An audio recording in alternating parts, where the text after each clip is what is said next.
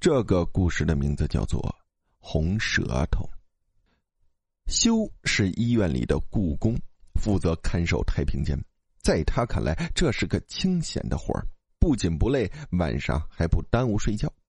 太平间里一向安静，可是这几天不知道怎么回事，每到晚上十二点，太平间就开始发出窸窸窣窣的动静，闹得老朱睡不着觉。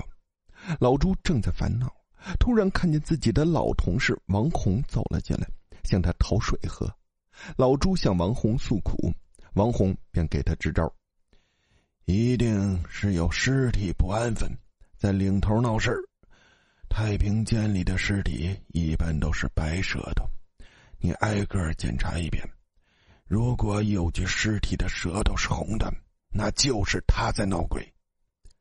听了王红的话，老朱依次拉开太平间的尸体箱，一具具查看，却发现每具尸体都是白蛇的。正在纳闷，却发现王红又走了过来。老朱便对他说：“哪有什么红舌头？你说的不准呢。”王红笑了：“是你检查的不仔细，还反过来诬赖我。”老朱纳闷的，可我检查了所有的尸体，没有看见红舌头。王红大叫。胡说！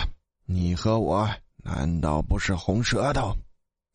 回家之后，老朱把王红耍自己的事情当笑话告诉老伴没想到老伴大惊失色：“你胡说什么呢？王红上个月就上吊死了，死的时候样子可吓人了，露出了红红的长舌头。”老朱吓得半死，从此再也不敢去医院上班。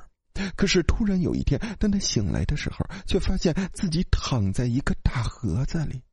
仔细研究一番，才发现那是太平间的尸箱，尸箱上面贴着他的名字，而他的隔壁的尸箱上贴着两个字：“王红。”这时候，隔壁传来一阵得意的笑声，那是王红的声音：“我说什么来着？